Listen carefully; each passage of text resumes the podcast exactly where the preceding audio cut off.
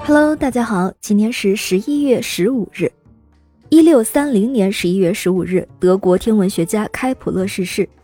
说到开普勒，那真是大名鼎鼎。开普勒发现了行星运动三大定律，分别是轨道定律、面积定律和周期定律。这三大定律使他赢得了“天空立法者”的美名。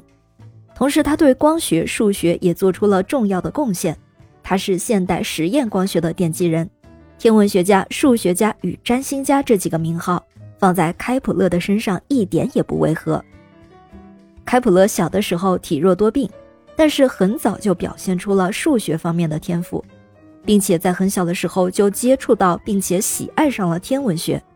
他最早有一些声望啊，是因为他有极高的占星水平，经常给同学占星。虽然他是一名占星师。但是这并不妨碍他，同时也是最早相信哥白尼日心说的人，而且他从理论和神学两个角度捍卫日心说，坚信太阳是宇宙动力的主要来源。开普勒的著作包括《宇宙的奥秘》《天文学的光学须知》《蛇夫座脚部的星星》《新天文学》《第三方调解》《与星夜信使的对话》《折射光学》《六角的雪花》《梦》《世界的和谐》。鲁道夫星表等等，在《宇宙的奥秘》一书里，开普勒谈到他顿悟了在黄道十二宫图中土星和木星的周期变化。他意识到正多边体按照规定的比率与一个内切圆和外切圆相连。他推测这可能是宇宙的几何基础。这也是他第一部捍卫哥白尼学说公开发表的作品。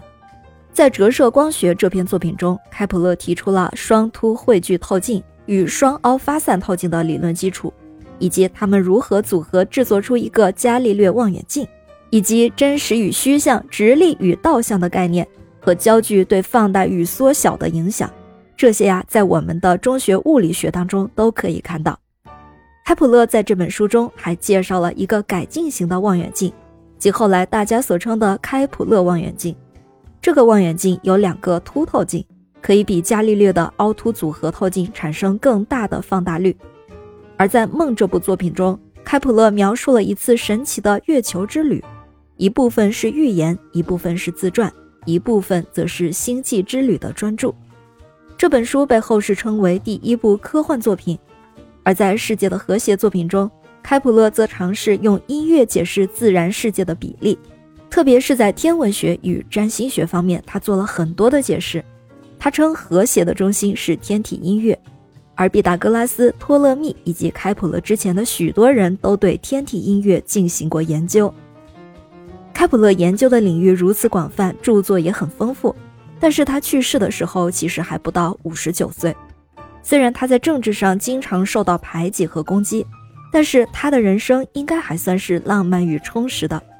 在他生命的最后几年，他花了很多时间去旅行。死后，由于战争的原因，开普勒的墓地被毁坏，但是他自创的墓志铭却一直流传下来。墓志铭上写着：“我曾测天高，今欲量地深。